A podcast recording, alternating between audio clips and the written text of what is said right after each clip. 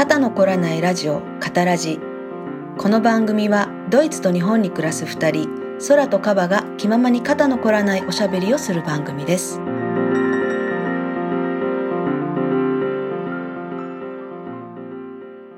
皆さんこんにちは。カバです、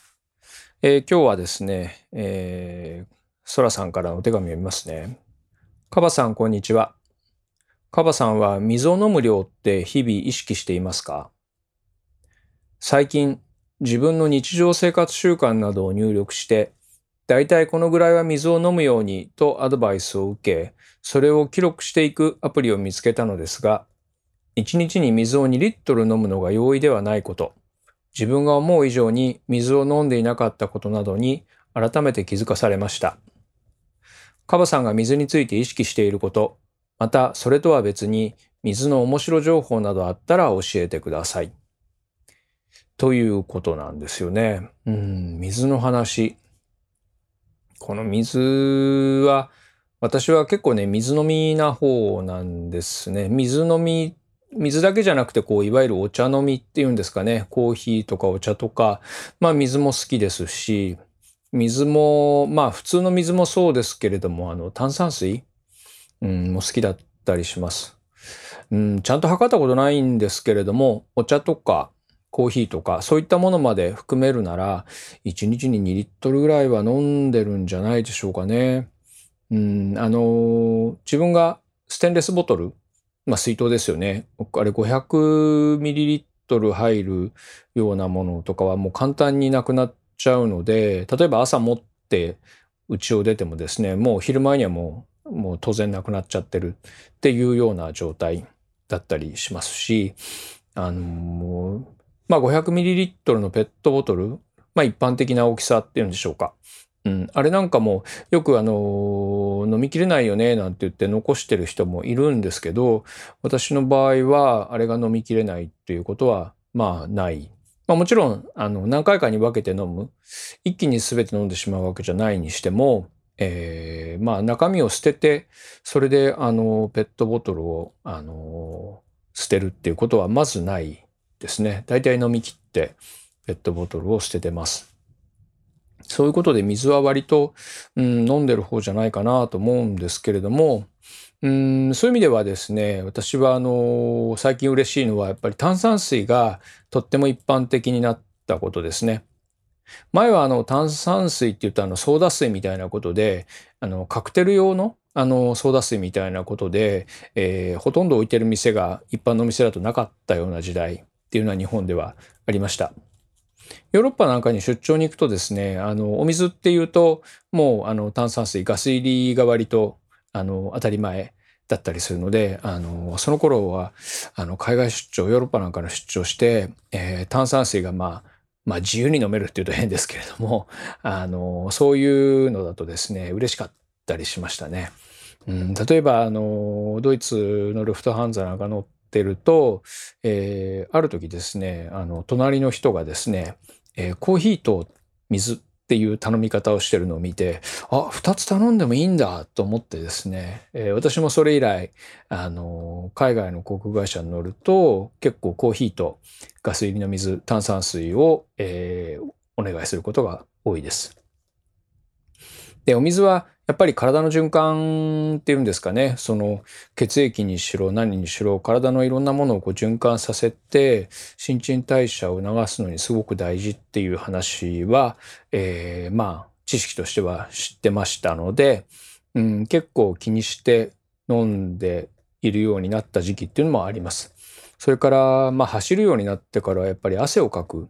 っていうことが、まあ、あの当然増えるのでその分水を補ってあげないといけないから、うん、そういう意味でも水飲むように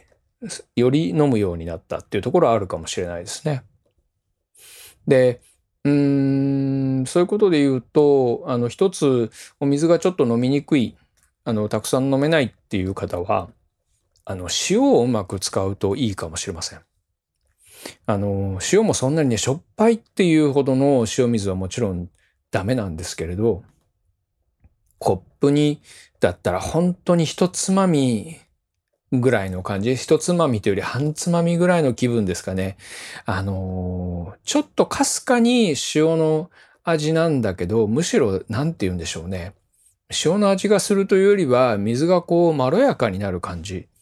っていうんですかね。あの、そういう塩加減ってあるんですよ。むしろちょっと水を、うん、甘く感じるとまで言うと少し言い過ぎかもしれませんけれども、でも普通のお水とは、あ、ちょっと明らかにこれ違うな、こう、まろやかな、あの、口当たりだなって思うような、そういうその塩加減ってあったりします。で、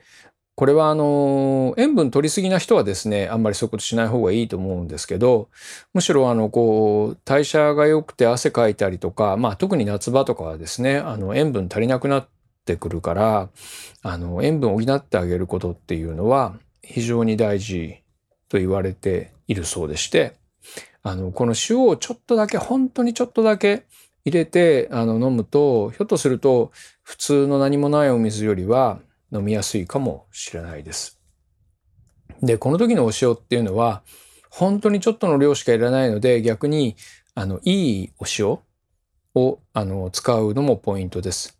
あの、安い、まあ、食卓塩みたいなものですね。ああいうものっていうのは科学的に作られているものなので、安いんですけれども、やっぱり味がこう、なんて言うんでしょうね。ただ塩辛くてキンキンするだけで、うん、美味しくないんですよね。やっぱり海の塩、私はあの、フルールドセルとか、そういったあの、海の塩がすごく好きなんですけれども、そういうその、天然塩と呼ばれているような、海水から取ってるような塩。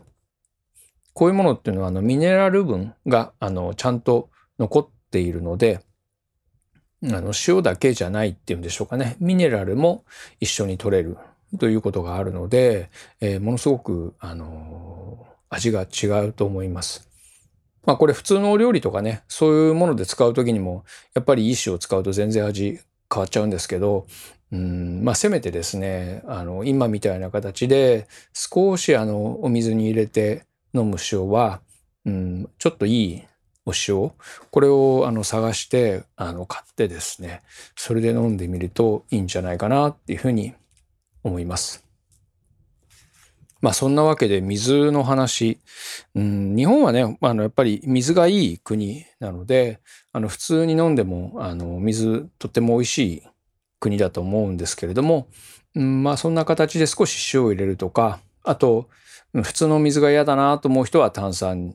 水を試してみるとか、逆に炭酸水お腹膨れちゃうよねっていう人は、まあ普通の、あの水、いわゆるあのガスなしのお水を飲むとか、いろいろ工夫をしてみると、うん、1日の中で2リットル、大変かもしれないけど、割とできちゃうんじゃないかなっていうふうに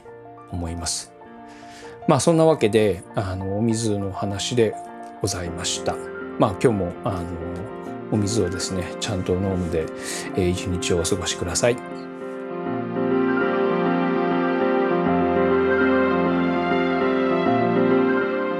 今日の肩の凝らないおしゃべり楽しんでいただけましたでしょうか？この番組はポッドキャスト、YouTube、 stand.fm、 Spotify のほかノートのページではエピソード関連写真なども添えてお送りしています。ノートカタラジで検索してみてください。ではまた次回お会いしましょう。